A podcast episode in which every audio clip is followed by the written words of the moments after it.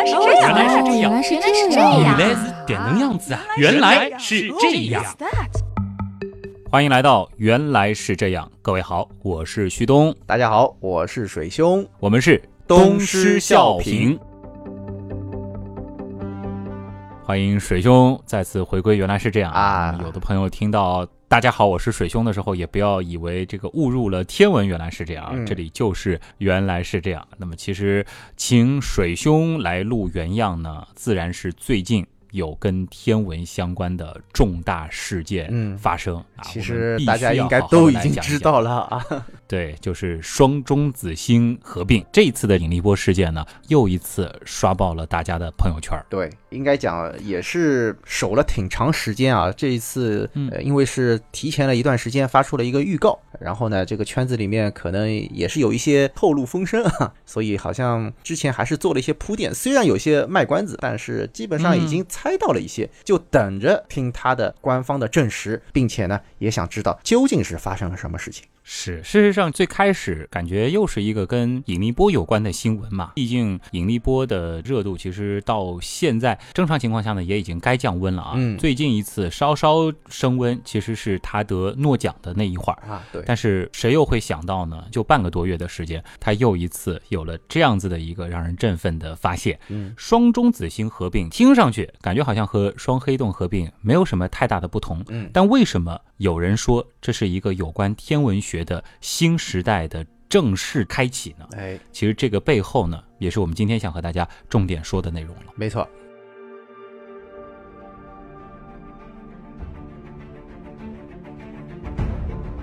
那么，我想还是先来回顾一下前几次的引力波，好不好？最早的一次引力波啊，是二零一五年九月十四号发现的。如果大家有印象的话呢，是在一六年的二月十一日啊，也就是我们国家在过春节期间，是吧？大家对听到了这个消息，然后也是刷爆了朋友圈。当时呢，我跟旭东也是做过一期节目啊，而且好像反响也不错，旭东还拿了奖，是吧？对，哈哈，后来其实也是把它变成特刊放在了原来是这样的这个专辑当中啊。嗯，我印象特别深，因为那会儿我正好是在外地旅游，前一天晚上其实水兄就跟我说了，这一天晚上可能有大新闻要发布啊。嗯结果第二天早上，我就记得可能是四五点钟的时候吧，我就被台里电话叫醒了，说哎有这么大的一个事情发布，你赶紧先给我们发一个连线来讲一讲这个是什么事情。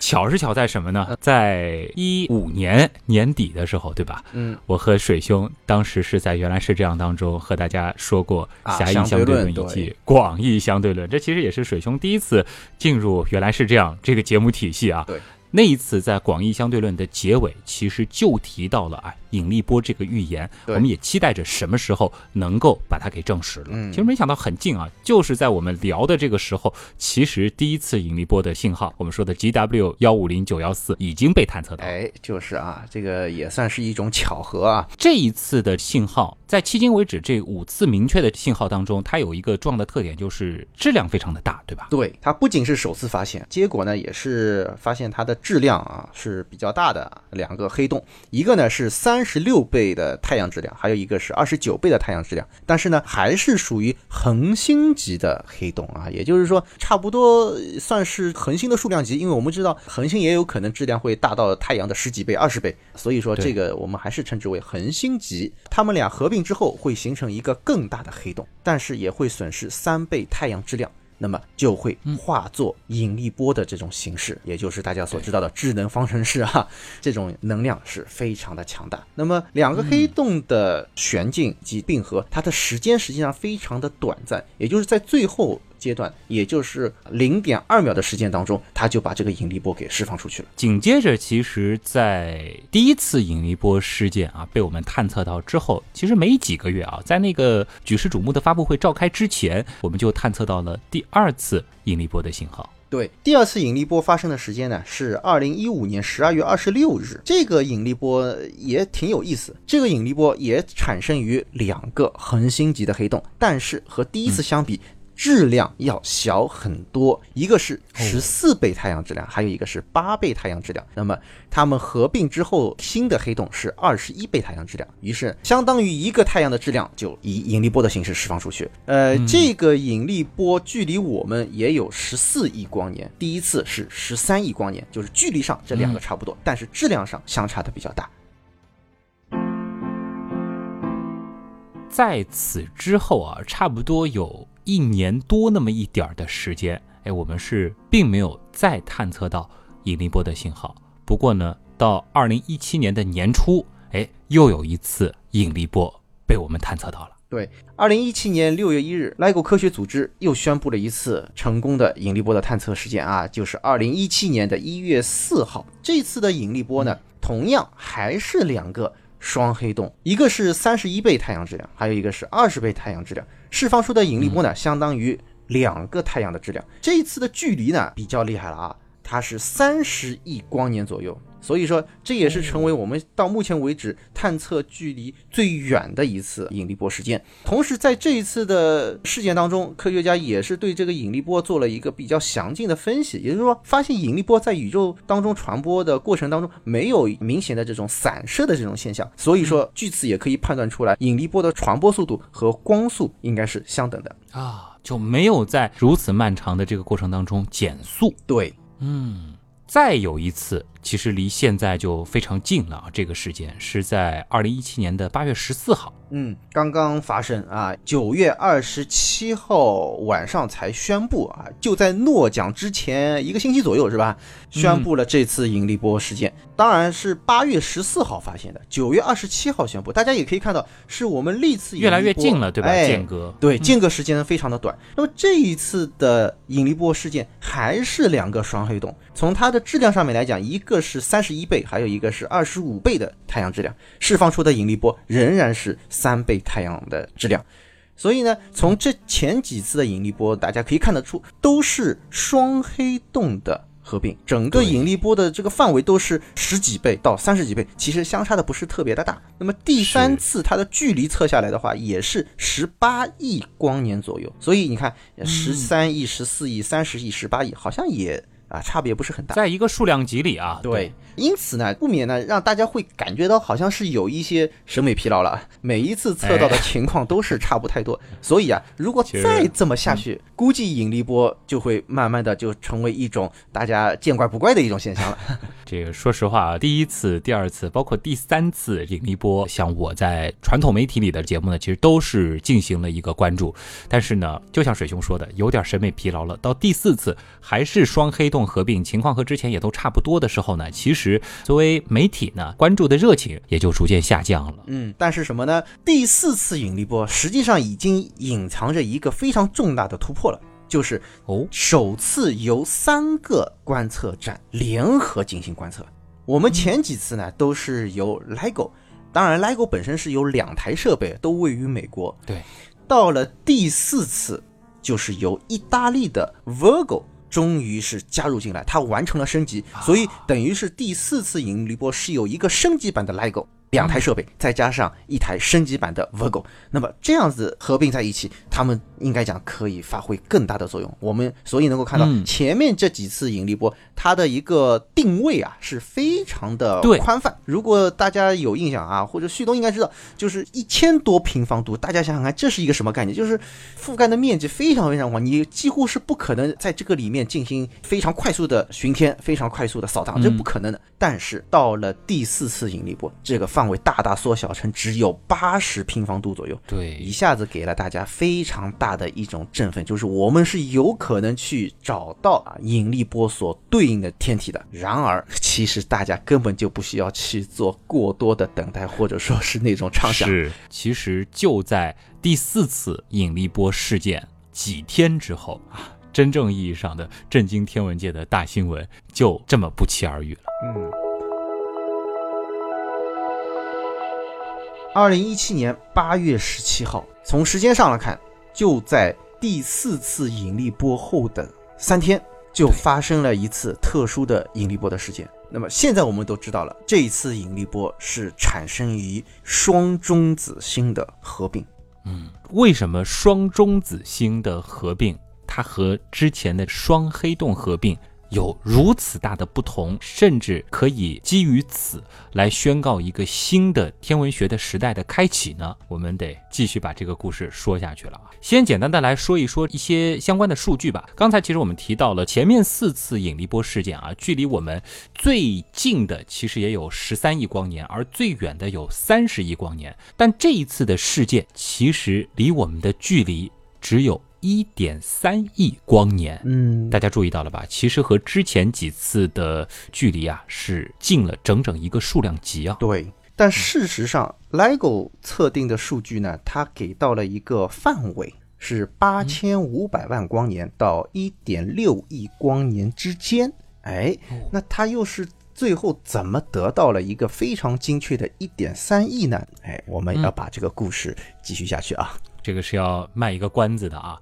那么另外一组数据我们也可以比较一下，因为我们都知道，从质量上来说，中子星呢其实和黑洞相比，也是要小一个数量级的。那这一次这一对中子星，哎，它们的这个质量大约是一个怎样的水平呢？就和咱们的太阳相比，嗯，根据引力波的信号。可以有一个基本的判断，就是一颗中子星大概是一点三六倍到二点二六倍的太阳质量，还有一颗呢，大概是零点八六至一点三六倍之间。总的一个系统，这个质量呢，基本上是明确的，就是二点八二倍的太阳质量。那么我们也都知道，之前的几次引力波事件之所以能够被我们探测到，是因为其实虽然距离我们非常的遥远，但是他们在那一瞬间所释放出来的这个能量所产生的这个引力波是相当巨大的。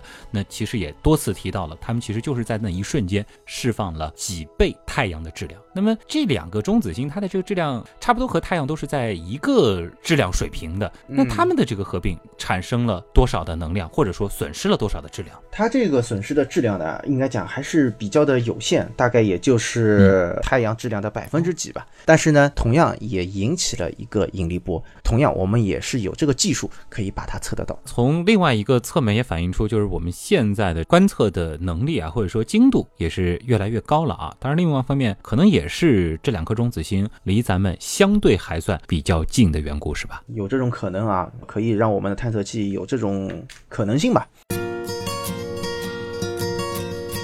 这里可能还得给大家再来回顾一下啊，引力波它的。前世今生，在之后呢，我们可能也会花更多的时间给大家重点来讲一讲这一次的双中子星合并引力波事件，它到底有着怎样的非凡的意义？那么我们就快速的来回回课啊，在讲到广义相对论的时候呢，其实我们说过，爱因斯坦提出广义相对论之后，已经是对很多的天文现象有过非常精准的预测，或者说是有非常好的解释。比如说，对对于光线的偏折，也就是所谓的时空弯曲，表现出来的这种形式呢，要么就是光线的偏折，或者说是引力透镜啊，这其实都是差不多的。时空弯曲呢，还带了一个非常典型的现象，就是像。有一些行星啊发生近日点的进动现象，那么在过去的牛顿的万有引力当中呢，没办法完全消除近日点进动的一个偏差。那么爱因斯坦的广义相对论对它是做出了一个非常完美的解释啊。那么其实大家耳熟能详的故事就是关于水星近日点进动的一个解释。对。还有呢，就是我们都知道了，光线会偏折啊，就是它视觉上空间可能是会弯曲的。那么时间到底会不会弯曲？时钟会不会走得稍微慢一些呢？对吧？那么在很多的实验当中都已经证实了，比如说有搭载在飞机上的呃原子钟测到了，就是不同的速度以及这个高度，它的时钟走的的确是和地面的。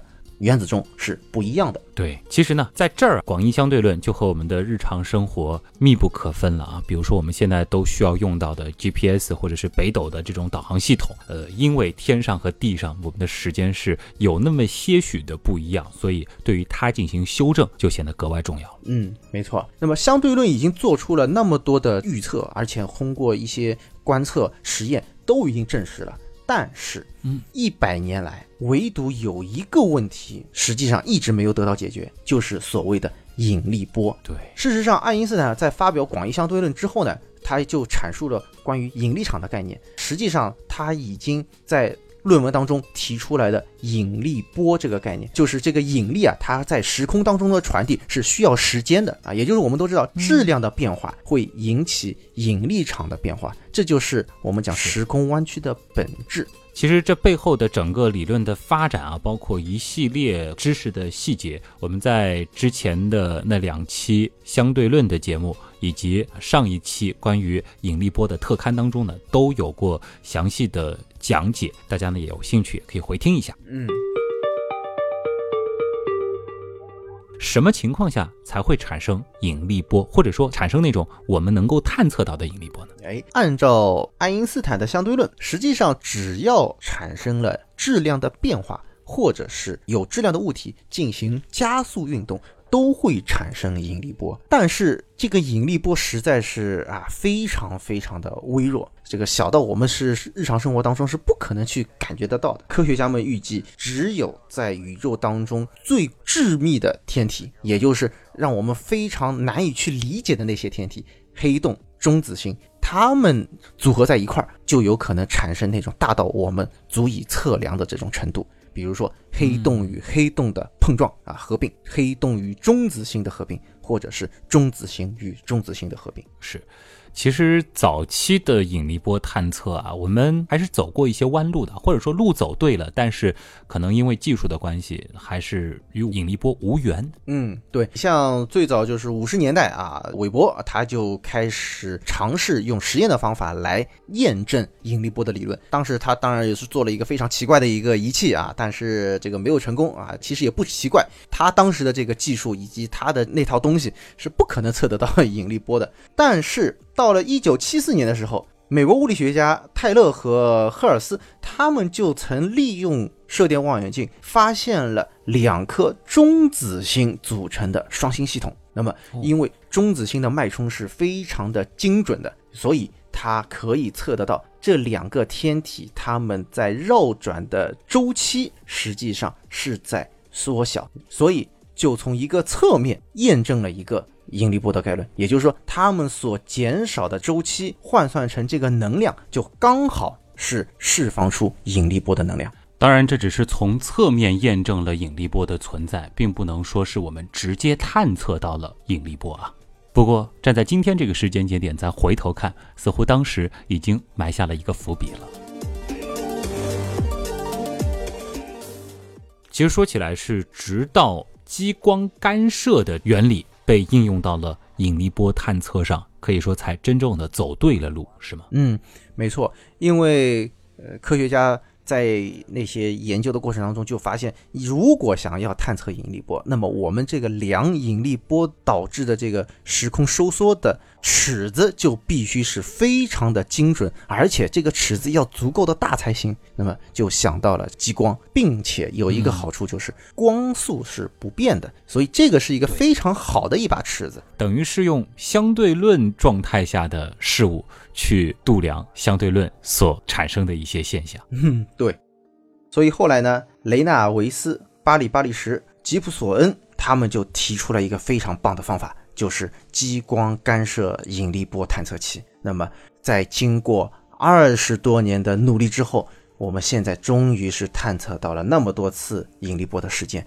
他们三位也终于是可以讲是实至名归的拿到了今年的。诺贝尔物理学奖是有一些人呢会觉得今年的这个诺贝尔物理学奖好像颁的很着急啊，一年多的时间就把奖颁给了他们。其实这背后人家是付出了二十多年的努力。对，而且可以讲是众望所归啊。对，为什么呢？实至名归。我们后面会讲到的啊。好了，做了一个简单的关于引力波的回顾之后呢，其实还是要回到这一次的正题啊。我们具体的再来聊一聊 GW 幺七零八幺七这一次的引力波事件，因为刚才已经说了很多次了，它是两颗中子星的合并所产生的引力波。这里呢，可能还得再照顾一些朋友啊。我们简单的还是要和大家再来说一说，就是什么是中子星，好不好？好，我们就快速的来解释一下。嗯，一个大质量的恒星，那么大到什么程度呢？大概是八倍到十五倍太阳质量。那么也有一种说法是二十倍太阳质量，当然这个可能还没有一个准确的说法啊。嗯，这样子的恒星死亡之后。会发生巨大的爆炸，内核会剧烈的收缩，这个收缩呢就会形成一个所谓的中子星。中子星是一种什么情况？它的密度是非常的巨大，对，质量呢大概和太阳差不多，但是。整个体积是压缩到一个非常小的球，直径只有二十公里左右，甚至可能还更小一些。而因为它巨大的重力啊，所以在它的这个上面啊，任何高于几毫米的山丘，所谓的山丘都会垮掉。所以其实中子星也是在这个宇宙当中应该是最圆最圆的天然物体之一了啊。我们可以理解为它是一个巨大的原子核。对，因为是电子和质子啊都压到一起，所以就变成了一个不带电的中子了，对不对？另外呢，中子星它实际上是会有非常强大的磁场，因为它体积小了之后，磁力线的密度会非常的大，所以它会在它的磁极释放出明显的无线电信号，也就是我们所谓的射电脉冲信号。对，如果这个磁极正好是扫过了地球，那么。地面的射电望远镜就能够收到这个脉冲信号，因此我们也会把带有脉冲信号的中子星称之为脉冲星。是。那么有些中子星它没脉冲信号，不代表它没有脉冲，而只是这个波瓣它没有扫到我们，对啊，没有被我们看到。这灯塔没有照到咱们而已啊。这个其实在上一期的特刊，包括我们的天文原来是这样当中。中子星也好，脉冲星也好，都和大家详细的解释过。而这两期节目，其实这两天我们也是让大家可以免费的来听啊，有兴趣可以去详细的来看一看，包括我们给到的图文写的是非常详细了。呃，还有一个问题就是中子星和黑洞它的这个界限在哪儿呢？这个界限，说实话，现在也没有一个定论。为什么呢？因为我们并不知道最小的黑洞到底是有多小，因为我们所看到的小黑洞吧。它都是恒星级的黑洞，那也有好几倍的太阳质量。那么和中子星相比，它可能会比它大一点，但是谁又知道呢？因为中子星的质量上限我们也是不确定的。因为根据恒星演化的理论，白矮星的质量上限是明确的，就是所谓的钱德拉塞卡极限，一点四四倍的太阳质量。但是中子星的质量的极限只给出了一个范围，大概是啊两倍到三倍，甚至也有人提出这个四倍。那么这个是目前也不知道的啊。脑洞太大，休息一下。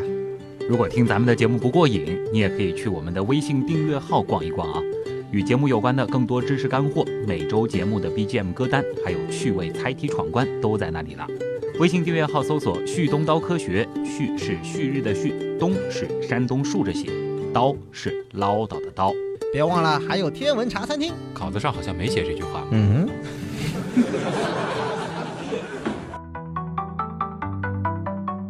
那其实接下来就要说重点了。双中子星合并和双黑洞合并，除了我们前面提到的它的这个质量相差很大之外，本质上还有怎样的不同呢？嗯，这个本质可以讲就是这一次发现的一个非常重大的突破，甚至也是大家期盼已久的一个现象。为什么呢？双黑洞的合并，大家想，黑洞和黑洞。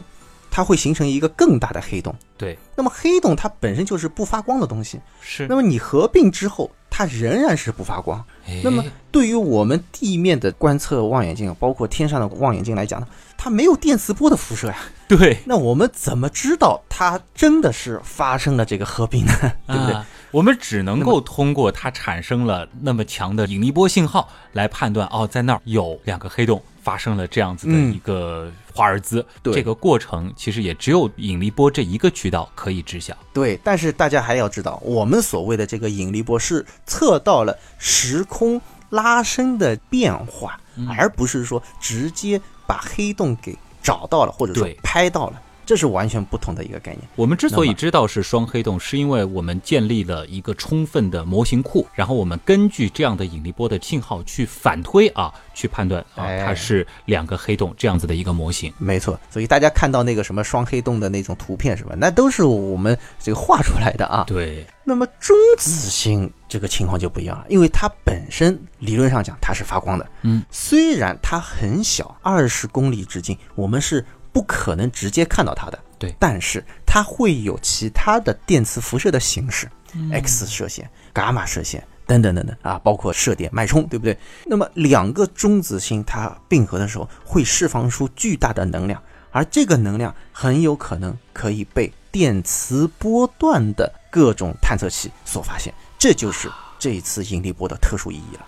也就是说，它释放的除了强烈的引力波之外，在整个电磁波谱的各个波段，其实都会有强烈的信号产生，我们就能够在不同的渠道去一窥它的真面目了。这个其实也是一直以来天文学家的一个梦想。自从第一次引力波发生之后，天文学家就在想，我们有没有可能在发现引力波之后，就想办法定位，把这个引力波的源给找出来。对，但是前面我们也讲到了，这个首先 LIGO 给到的这个范围非常的广，对吧？第二个就是双黑洞，我们怎么样去发现黑洞？这个是一个难题，这个不可解，没有解决的，现在都还没给黑洞真正的照上相呢，你更别说双黑洞合并，我们还能直接定位到它的那个圆呢。没错。那么这一次的情况呢，就完全不一样了。首先，LIGO 它测到了一个引力波，通过数据的比对，认为这个引力波极有可能是来自双中子星的合并。嗯，其实我们前面说过，科学家已经建立了一个非常庞大的各种各样引力波可能性的模型库啊，而在这个模型库当中，其实已经列入了，比如说黑洞并中子星，或者是双中子星合并，类似这样的情况。嗯，对。同时呢，大家也可以听一听引力波，因为我们说这个引力波它是一个伸缩的频率，科学家也是把这样子的一种变化转换成了音频，所以说我们也可以从这个音频当中来寻找它们俩区别在哪里啊？哎，我们就比对第一次引力波事件和这一次的双中子星合并啊，这两者的这个音频有怎样的不同吧？好，我们先听第一次双黑洞合并的引力波。Biu 对，就是那个 biu。啊，这个是让我至今听了都会觉得非常振奋的那一声 biu 啊。我们再来听一听这次双中子星合并的引力波。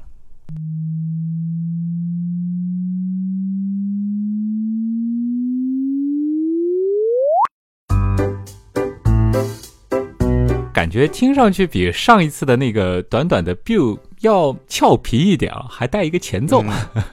哎，这个很重要，这就是关键的地方。因为双黑洞的合并，它的一个旋进的速度是非常非常快的，所以它这个引力波呢，相对来讲它也是频率比较高一些，而且它的最后的并合的速度非常的快，也就是在零点两秒的时间当中就完成了合并。哦，那么两个中子星。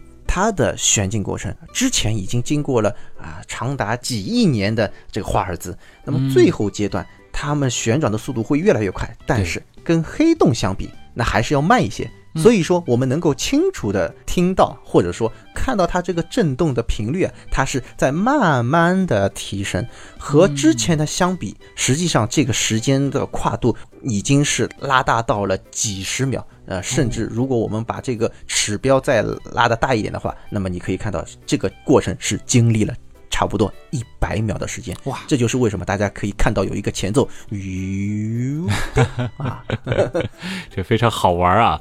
这其实又是一个不同了。当然，这个不同其实也是源于质量上的这个差异，对不对？哎，那是肯定的。所以呢，可以讲比较明显的能够感觉得到，呃这次的引力波跟前面几次都是不一样的。所以呢，引起了科学家非常大的警觉。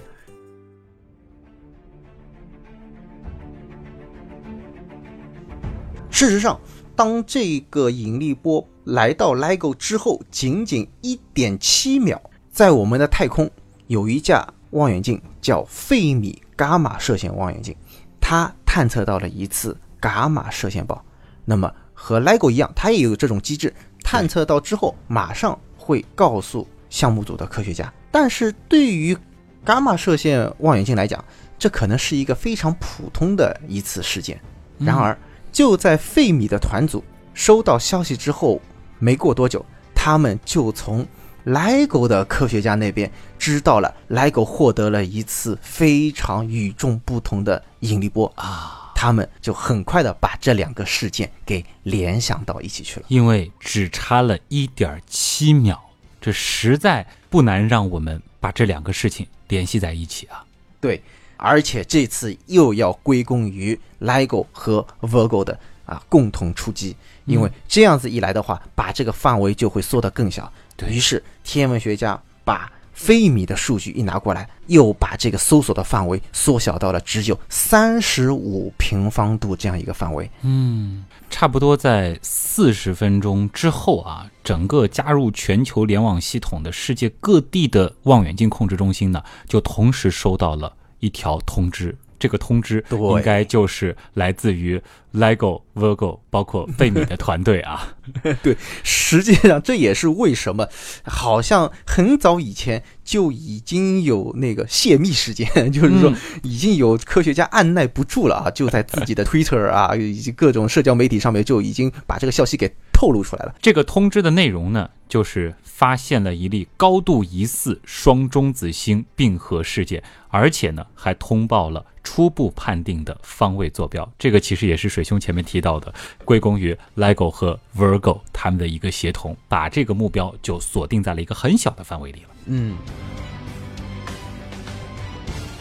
那么到了晚上啊，也就是十小时五十二分钟以后，位于智利的一架望远镜，它的口径只有一米，一个叫 Swope 望远镜，它就拍到了一张照片，发现位于长蛇座内有一个星系叫 NGC 四九九三，在它里面发现了一个耀眼的星点。那么一开始，天文学家以为它是一个超新星。但是发现它的这个亮度好像还没达到超新星的亮度，嗯但是也要比一般我们看到的星星要亮很多。这就是我们现在可能大家从媒体上面所获得的一个消息，叫什么？叫千星星啊，kilonova。其实这个名词呢是有一点点怪啊，它是一个俗称哦，可能更专业的呢应该叫做巨行星。嗯啊，为什么呢？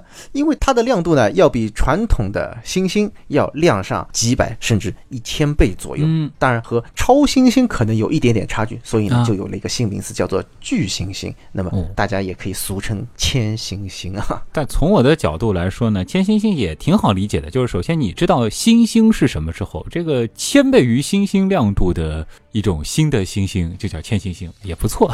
嗯 我们现在就知道了千星星这个星的关于星星的名词，它对应的就是中子星和中子星合并之后产生的这种耀眼的光芒，是吗？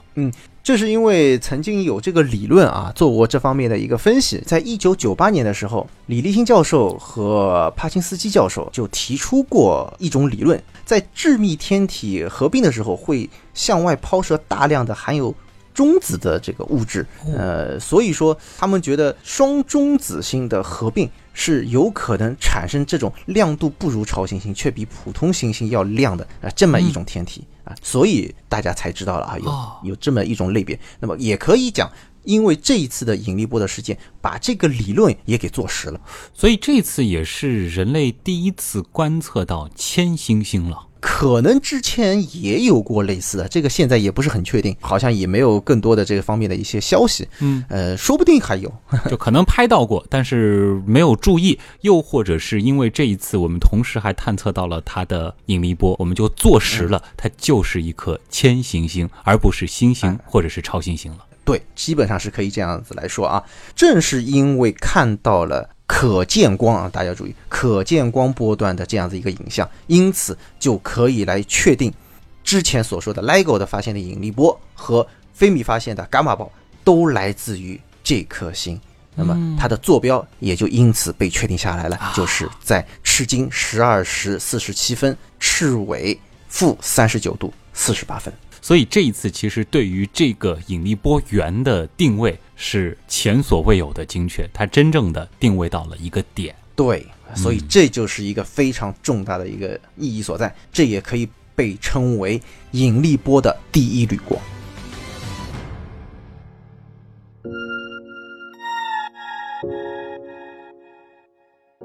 引力波发生后十一小时三十六分钟，红外线又被发现了。再过了三个多小时，紫外辐射也被欧南台的望远镜所发现。到了九天以后，X 射线也被发现了。十六天以后，射电望远镜也探测到了来自于这个引力波源的信号。所以大家可以看得到，是所有的电磁波波段都已经是找到了引力波的对应器。所以是真正意义上的三百六十度三 D 大片儿啊！所以天文学家也是把引力波事件啊称之为一个 trigger 啊，就是一个触发器。嗯，也就是说，当引力波事件发生之后，那么其他的电磁波段工作的望远镜就把目光投向到指定的一个范围当中进行一个搜索。那这里呢，其实也要说到一句，也正是因为费米望远镜它本身也是一个巡天望远镜，它可以覆盖五分之一左右的这个天区，所以它的面积相对来讲比较大，而且它对于那些短时伽马暴反应是相当的灵敏。这也就是为什么可以在短短的一点七秒之后就发现了这个伽马暴，迅速的可以和引力波构建起联系。所以说，像他们之间的这种协同作战，在未来应该是非常非常常见的一个状态了。我们也是希望呢构成这样子一种局面。这个呢，我们也可以给大家一个比方啊，好比你家里面失窃了，你首先你要想啊，保护好现场，然后发现了地上留下了几个脚印，嗯，那么这几个脚印根据它的大小，还有包括这个足深印浅啊，或者说它的深这个步态等等啊，我们大致是能够来判断脚印的主人是一个怎样的身高、体重、男女等等。对当然哎这些信息相对还是比较模糊的。你要真的据此去找到犯罪嫌疑人，这还是大海捞针。嗯，但是也正在这个时候，门口可能有一个摄像头，它捕捉到了一个人影。那么这个摄像头它不一定是可见光的啊，就是我们说普通的摄像头，它可以是红外的摄像头，甚至是紫外的摄像头，嗯啊，甚至是其他的啊测声音的，比如说。这样子一来的话呢，就马上可以锁定这个时间段的确是有一个人来过了，于是就可以向周围街区的所有的摄像头各种各样的发出这方面的求助，请他们一起来瞄准这个时间、这个方位来进行大范围的这个搜索。那么经过几方面啊立体的信息的加入，于是就可以确切的知道这个人他到底长得是什么样子了。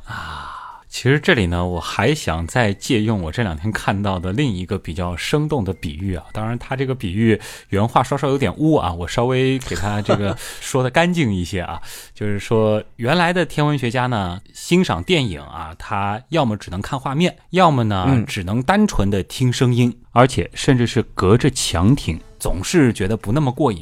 但是这一次，我们第一次是既看了画面，而且是三 D 的画面，同时呢还可以听到三百六十度高保真的音响所呈现出来的震撼音效啊！所以可见这一次的事件会让天文学家们多么兴奋了嗯，你怎么不说是戴上了这个 VR 眼镜啊？啊！甚至其实座椅还在震动呢。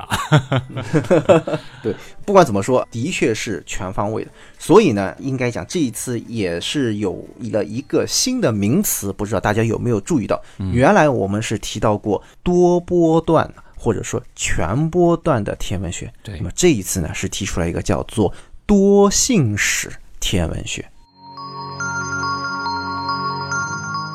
多信使天文学这个名字听上去特别的酷啊，但是我们怎么样去理解它呢？这个信使的概念是什么？另外就是它和之前的多波段天文学有着怎样的本质不同呢？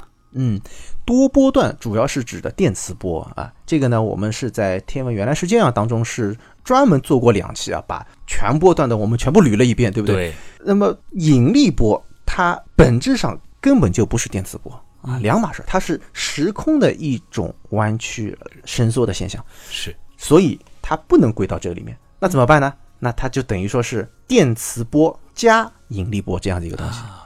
但是实际上，我们的观测方法还不止于这两件，嗯，其他的还包括采用高能物理的一些办法，其他的粒子，比如说中微子，哦，还有可能是我们素未谋面的暗物质、暗能量等等等等这些东西，它都不是电磁波的范畴。对，当然也不是引力波的范畴，是吧？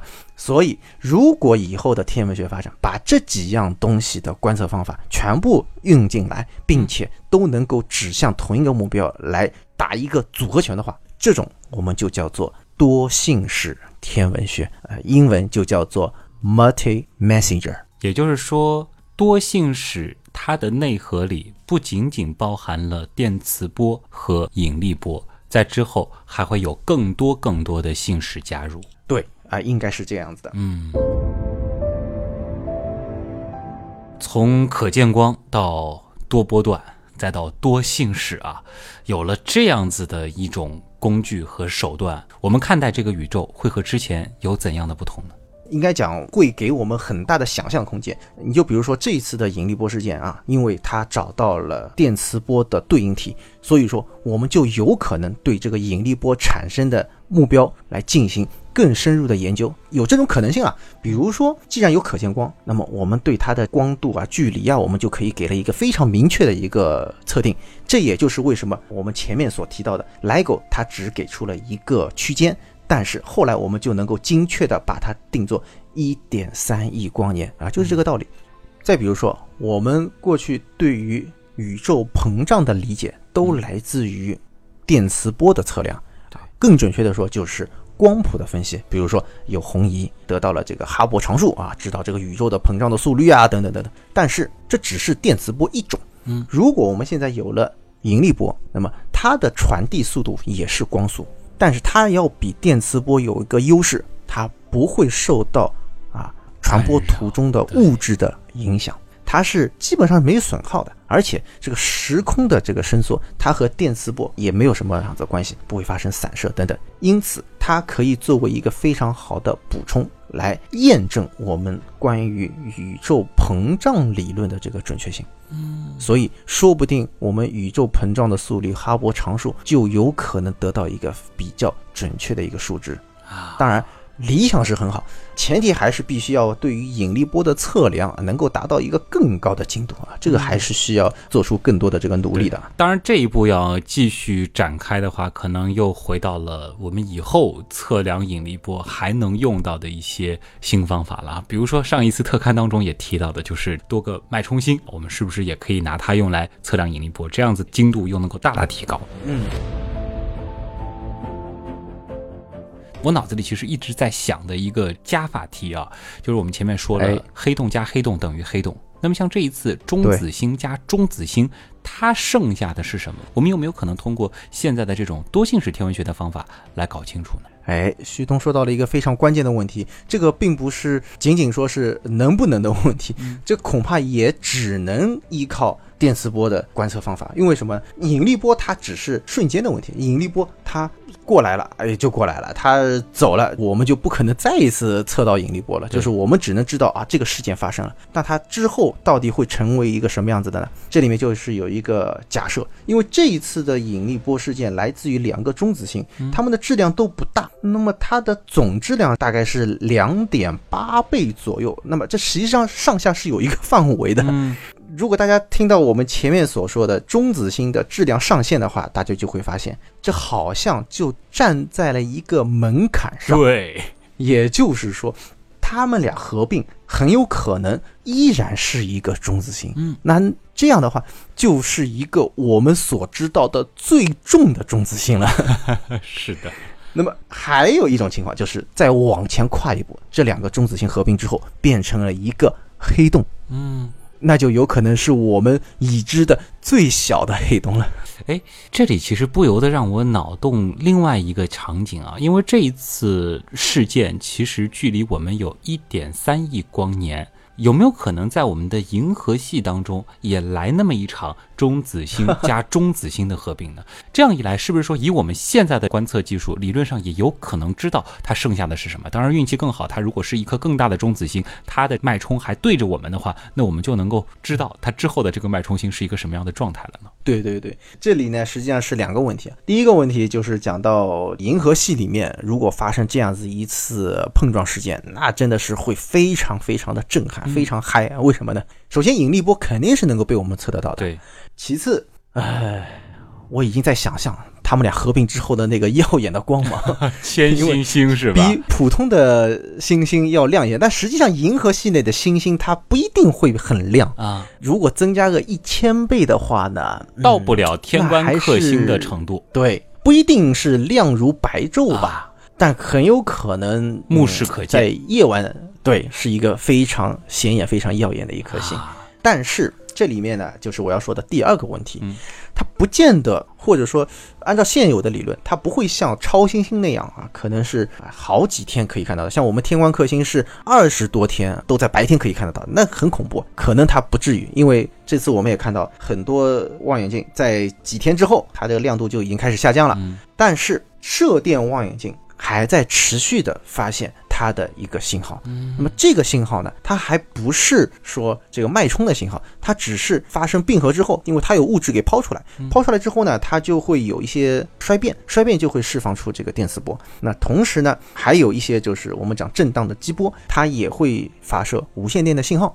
所以这个呢，我们还可以持续的观测。天文学家估计，说不定还能够持续观测好几年啊。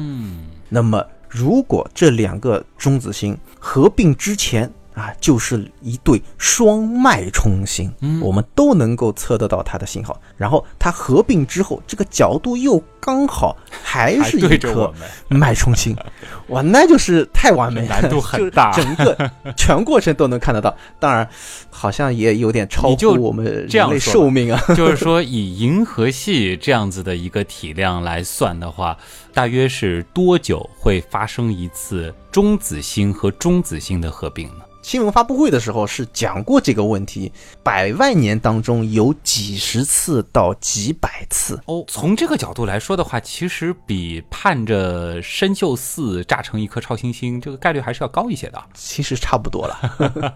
当然，这个只是一个玩笑啊。但是如果说这个现象发生在银河系当中的话，那首先视觉上，或者说我们所有探测器所测量到的这个数据上，这都是非常震撼的一件事情。这个其实让我想到了另外一件事情啊，因为我看到很多的科普文章啊，其实在这一次事件当中，他们都关联了另外一件事儿，引起普通公众的兴趣，那就是说黄金、白银这样的贵金属，其实来自于类似这样的双中子星的合并事件，就让有些人想，哇，这一次就释放出了好几个地球体量的这个黄金啊，那要是去。开采一下，那不是发大财了吗？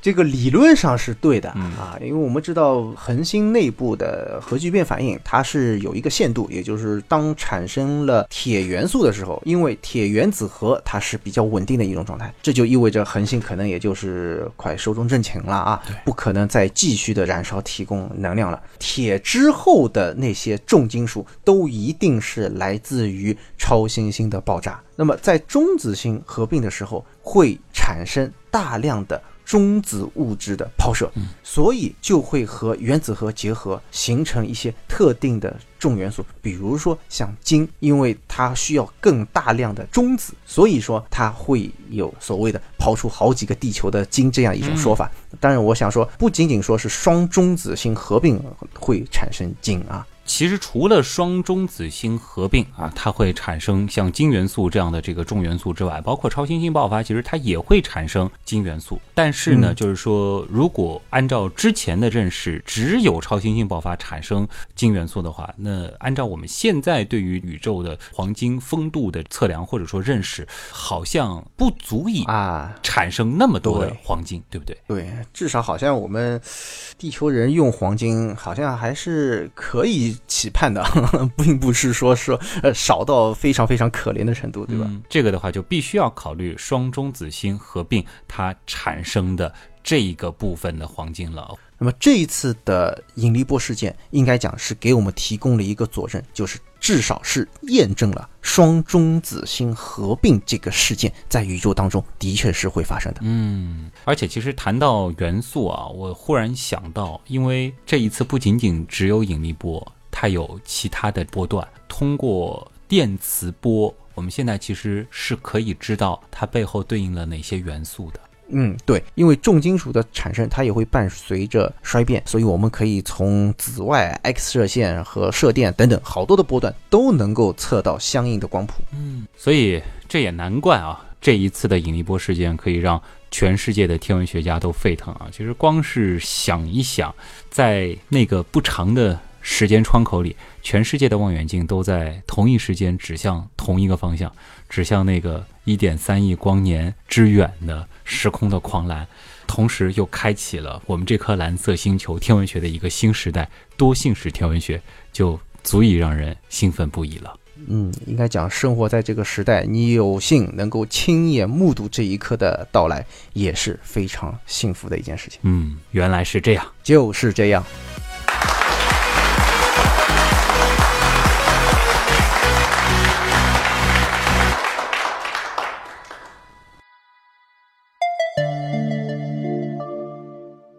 其实还想和大家在正片结束之后，简单的再来聊几点啊。一个呢，就是其实我们应该也注意到了，这一次啊，咱们中国的科研团队在其中其实也是发挥了自己的作用。比如说，我们的南极冰穹 A 巡天望远镜以及慧眼 EX 射线空间望远镜，其实都在这个过程当中发挥了作用。就像前面旭东所说的，全世界天文台实际上都收到了类似的一个预警，所以说我们国家其实也是有很多的天文台站，包括探测器想加入进去，但是大家前面也听到了坐标，它是在南半球，对啊。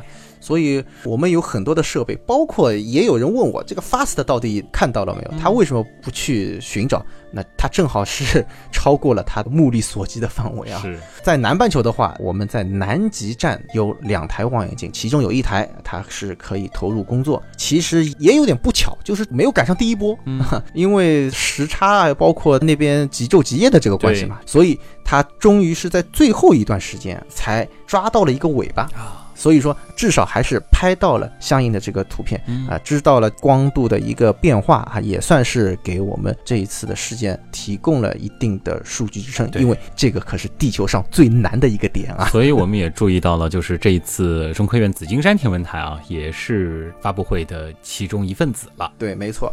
另外的话，像慧眼啊，这个是在今年发射升空的 X 射线空间望远镜啊，它的话虽然做出了贡献，但是好像稍稍有些可惜，是吗？对，这次慧眼实际上也是投入观测了。为了这个事情，我也专门问了一下张双南教授啊，他呢也说了，慧眼的确是去找了，但很可惜没有找到那个伽马射线的信号。嗯。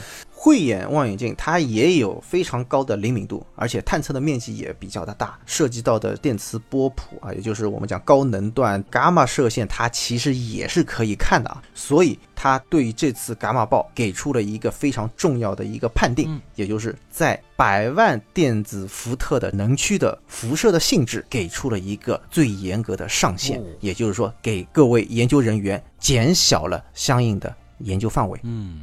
其实，在天文学的研究当中，很多时候啊，就是说没有发现，并不代表着它没有贡献啊。这个也是对很多朋友需要有的一个认识。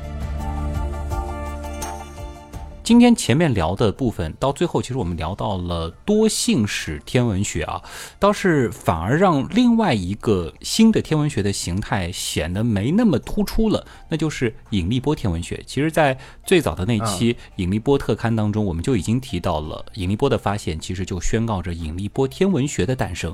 那这里让我会有这样一个思考，就是说，在以后整个引力波天文学会不会就成为多信使天文学当中的一个组成部？部分而存在，还是说它本身其实也会有更进一步的发展，以及与它相关的一些独立的发现？嗯，应该这么说。如果要判定引力波天文学是不是到来，那就要看它是不是在整个天文学的发展当中起到了非常大的一个推动的作用？实际上还要看我们对于引力波的观测的手段准确性，以及他所获得的收获是不是足够多了啊？或者说有这种能力？那么应该讲，现在光靠激光干涉引力波观测站好像还显得有点单调啊。哦，如果说能够全方位的来探测引力波，比如说我们发射探测器、卫星，在太空当中建立起一个更大的干涉阵列，也就是我们这个激光的基线更长一些的话，那么我们就可以看到频率更低的引力波。对，那么这就有可能，我们都知道星系当中是超大质量的黑洞，如果两个星系合并，或者两个超大质量黑洞合并的话，那它产生的引力波肯定是频率比较低的。嗯，再比如说宇宙大爆炸时候产生的原初引力波，那它的频率要更低一些。对，那么这个我们地面是不可能测得到的，那这就需要我们啊想到更多的一些方法。这也就是为什么我们现在欧洲也好啊，我们国家也好，都有这方面的一个计划。如果这种引力波的阵列能够建立起来，包括前面徐东所说的这个脉冲星的引力波的这个探测网，那么我讲可能引力波天文学真正的是发挥嗯重要作用了。无论是引力波天文学还是多性式天文学，其实都将在未来人类探索宇宙奥秘的征程当中发挥着自己的重要的作用，也必将成为之后的新的热点啊。嗯，应该是这样。好啦，漫长的一期原来是这样啊，其实也是《天文原来是这样》开播之后的又一期东施效颦，总算到这里呢要告一段落了啊。其实这一期节目，我觉得还有一个很重要的意义，就是我看到有一些评论说啊，《天文原来是这样》开播之后，好像水兄就不参与原来是这样了，呃，原来是这样就不说 天文的话题了。这里我也想诉一下自己的这个委屈啊，难道之前的那个如果宇宙是一年不算天文学的话题吗？其实原来是这样，对对对，这件事情其实我已经向旭东抱怨过了，嗯他是直接把我的话筒给关了。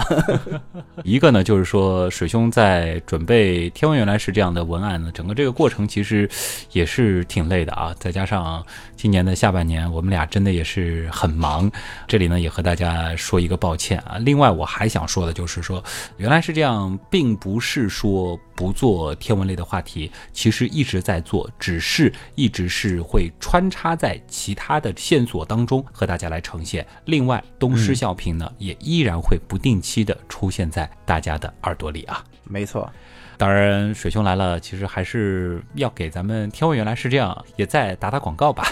嗯，天文原来是这样，到现在也差不多半年了啊。嗯这里面其实我们也是做过很多的专题啊、呃应该讲很多人反映好像有点难啊，有点专啊。那实际上这个也是我们的一个期望啊，就是给大家好好的打一打基础啊，嗯就是构造起一个比较完整的对天文学的认知。对，啊、那么等到我们以后再抛一些这种话题出来，大家就可能会更加容易的接受。其实就像这一期的节目当中，大家仔细对比一下，就会发现啊，其中说到的很多概念，我们之前都专门的进行过解释了。比如说，什么是脉冲星，什么是中子星，包括多波段天文学，还有其实天球坐标系的一些知识。哎，哎，还包括星系命名啊，这里面其实有一些知识，我们都已经进行过一个详细的展开了。我们说你要漫游天文学这个浩瀚的知识海洋啊，有很多基础性的东西还是要打好的。有了这些基础之后，你再去听，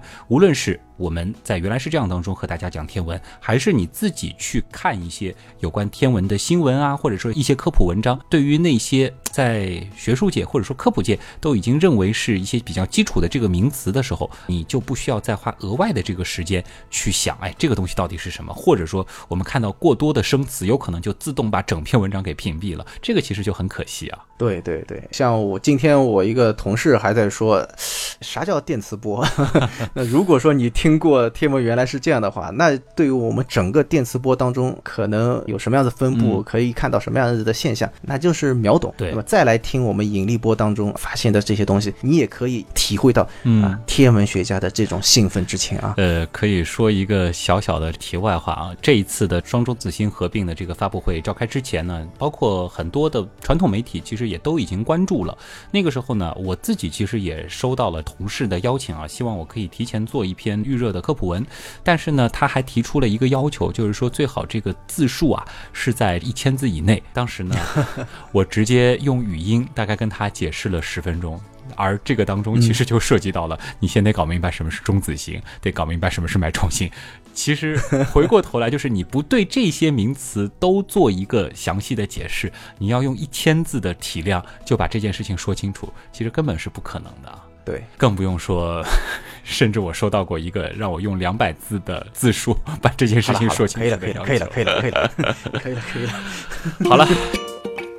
今天的这期节目就是这样啊，最后简单的做一些广告吧，也欢迎大家来关注一下我们的几个互动平台啊。首先是新浪微博，水兄的微博是我的微博啊是诗尾 BD 四 AKC 水兄啊，这个大家如果搜一下 BD 四 AKC，肯定能够搜得到。啊，相信喜欢水兄的朋友应该都已经找到了水兄的微博了啊。我的微博呢就是旭东，东是上面一个山，下面一个东。当然，我们的微信订阅号呢，水兄来我们会再推荐一个微信订阅号，就是天文茶餐厅啊。对对对，呃，非常感谢大家。嗯天文茶餐厅呢是一直向大家奉献最新最热的天文事件啊，也是欢迎大家关注啊。说到这里，其实也是有一个喜事儿啊，嗯估计到今年年底关注数量就会破万。哦，恭喜恭喜！如果哪个小伙伴正好是达到了这个第一万人的话，哎，水星有精美礼品送上哦，这个的话，大家可以赶紧来一波关注啊！那大家也别忘了在微信订阅号里面顺便关注一发旭东刀科学的微信订阅号啊，刀是唠叨的刀。那么在这里面呢，也有非常多的有趣的猜题闯关，当然其实还有我们节目的 BGM 歌单以及和节目相关的干货推送啊。同时，百度贴吧旭东刀科学也欢迎大家的加入。另外呢，还是要和大家来推荐一下我们的原样刀友会啊，这是 QQ 群，现在呢一共是有七个两千人的大群，现在正在开放的群呢是我们的比邻和开阳这两个群。其实现在刀友会也真的很有意思啊，每周几乎现在是差不多达到了每天啊都有大神在语音里面做公益的科普小课堂，各个方面的这个知识都有，非常的感动啊！谢谢导友会的黑洞们以及脉冲星们的努力啊！现在导友会真的已经变成了一个知识分享的乐园了。以后就要成为原样学院了。希望能够如此吧，变成一个分享知识的公益的平台啊！在 QQ 群直接搜“原样刀友会”。最后还是希望大家可以支持一下旭东和水兄的天文。原来是这样啊，这是一个付费精品节目。具体的订阅方法呢，其实也可以在旭东刀科学的微信订阅号里边有一个周边这个按钮啊，应该是直接能够看到的。天文原样啊，这个里面其实还有旭东和水兄的一个相识的故事啊。看完之后，我相信你会嗯更愿意去订阅一下的啊。呃总之，其实我们还是你会被感动的。我们还是很用心的在做这一个付费精品的。那么，以上就是本周的原来是这样。我是旭东，我是水兄，也感谢所有通过打赏、撰稿、参与志愿组以及订阅付费精品或者购买我们的周边等等所有形式帮助和支持过我们的朋友。原来是这样的发展，真的离不开大家。谢谢大家啦，咱们下周再见。拜拜。究竟何处诞生，又何处淹没？始终没有改变，遥远的线索，璀璨的夜空，没有你一字静静穿梭。指尖能否窥见时光的轮廓？答案从来不知信息和失落。国策的目标，会比所有恒星太多。旋转，扭曲，宇宙的秘密，相互吸引，当初涟漪。是什么唯美的让你不得已松开我手心？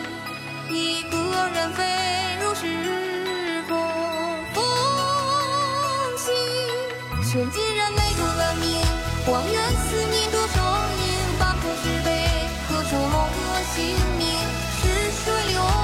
我确定你重要的讯息？我唱下你说过的存在心底的话语，扩散开来，一直都有在听，光像引力的，总是找不回任何的痕迹。于是大家可以算一下，就是有一倍质量的，嗯，有一倍太阳质量的这个很拗口，有一倍太阳质量的质量。就相就是就相当于就相当于一个太阳的质量对对对就行了。对现在我们知道了，是两个双中子合并所产生的引力波。什么什么两个双中子重新录制，两个双中子，你这个 两颗中子星合并，也差不多啊。无知媒体就被你这种专家骗过去了，好吧？就不敢质疑的。来来来，继续啊。极有可能是来自两个双，极有可能来自两个双子。哎呀，怎么搞的？怎么搞的？这个彩蛋了啊！两个双子，两个双中子星，对吧？怎么搞的？你这是四个合并啊，不得了。怎么搞的？比如说黑洞并双子星，还要亮个几百万到一千万啊！不不不不，几百万一次。打开另外一扇窗，让我们看到一个非常神奇、非常广阔的一个宇宙。要死了，编不出来了。要么你这种话还是扔给我，我来编吧。我比你编这种话擅长。水兄的微博是嗯，要死，我的微博是什么？BDCAK，水兄微博是为什么 BDCAK 啊。啊，对，正好是达到了这个第一万人的话，哎，水星有精美礼品送上啊哦，这个的话，大家可以赶紧来一波关注啊。那么，这边旭东刀科学的这个微信订阅号也顺便做一个同步的活动吧。预计到今年年底，差不多是，算了，不说了，这个不太好。侬哪能意思呢？这个我不说了啊。好，那当然，大家也人性啊，这种人性啊，